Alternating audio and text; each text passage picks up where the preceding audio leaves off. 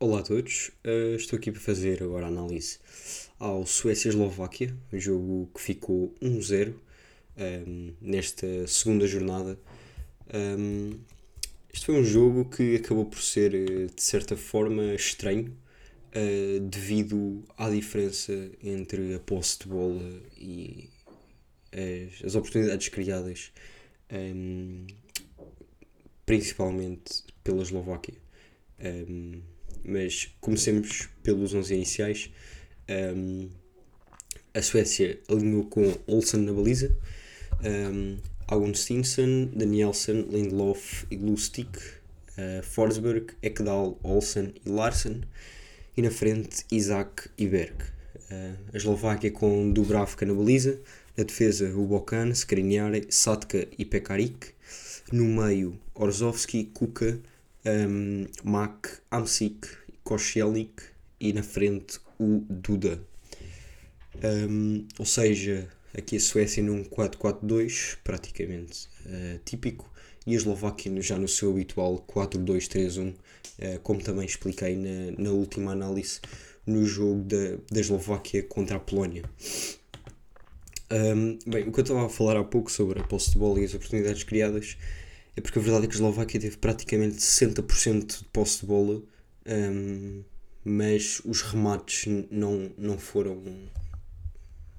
não espelham essa posse de bola. A Suécia fez 4 remates à baliza, a Eslováquia fez apenas um. um na primeira parte, uh, o, claramente que o Forsberg foi o jogador da, da Suécia a criar mais desequilíbrios, teve ainda uma oportunidade de gol. Um, bastante declarada até, Uh, foi assim o único remate à baliza nessa primeira parte, portanto, uma, uma primeira parte não muito animada. Uh, na segunda já houve mais, mais oportunidades, tanto a Suécia como a Eslováquia uh, tiveram uma oportunidade praticamente igual, ou seja, um, lance muito parecido e em minutos praticamente seguidos, ali por volta dos 57, 58, um, onde ambas as equipas fizeram um cabeceamento e tanto o Olsen como o Dubravka fizeram duas defesas espetaculares. Uh, aqui Olsen também a demonstrar o que já tinha mostrado frente à Espanha uh, no empate que, que, a equipa sueca conseguiu um, ehm, e a mostrar essa qualidade que lhe é inegável, um jogador que deve voltar para a Roma depois de ter estado emprestado um, ehm, e veremos se o Mourinho o vai, o vai aproveitar. Um, ehm, este, portanto, foi um jogo que um, acaba por ser bastante importante para a Suécia, principalmente, depois de ter conseguido o um empate contra a Espanha. Era fulcral que conseguissem os três pontos um, para continuarem esse percurso bastante bom neste, neste grupo E. a Suécia encontra-se agora em primeiro lugar com 4 pontos e a Eslováquia com 3, mas a Espanha ainda vai jogar com a Polónia uh, e poderá igualar os pontos da Suécia, mas a Suécia aqui quase a carimbar praticamente a sua passagem um, à, aos, aos oitavos de final uh, e, e com mérito, diga-se. Um, a Suécia foi uma equipa bastante defensiva contra a Espanha, mas a verdade é que quem defende bem uh, também merece ser premiado por isso, uh, e foi isso que aconteceu neste, neste jogo contra, contra a Espanha.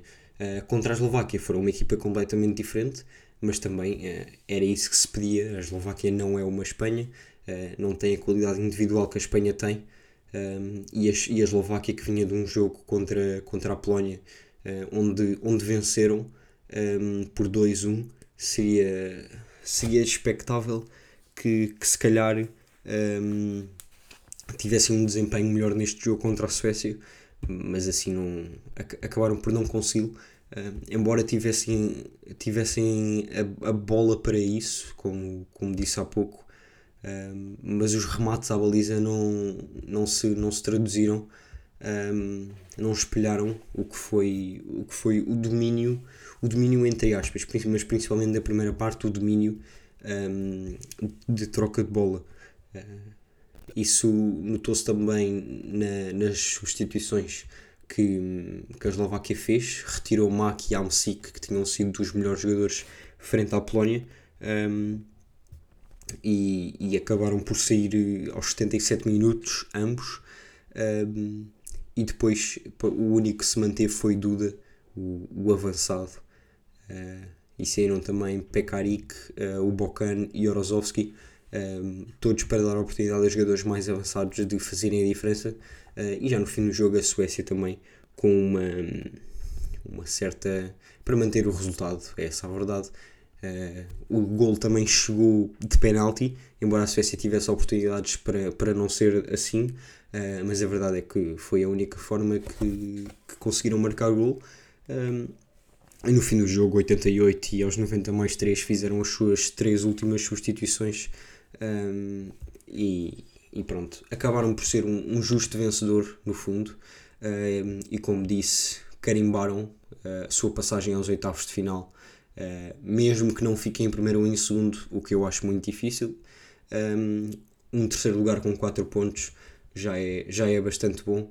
Uh, e a Eslováquia veremos se consegue passar em terceiro. Um, mas aqui a Eslováquia se calhar mostrou completamente o contrário do que tinha mostrado contra a Polónia, onde era claramente não era a favorita, a Polónia, com, com Lewandowski principalmente, um, e aqui foi ao contrário, a Suécia que vinha de um jogo muito defensivo acaba por ganhar o jogo um, e com todo o mérito.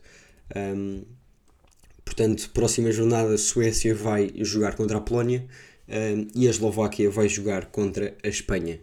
Portanto, será essa a jornada onde jogam à mesma hora uh, que tudo se vai decidir. Uh, espero que tenham gostado, fiquem bem e até à próxima.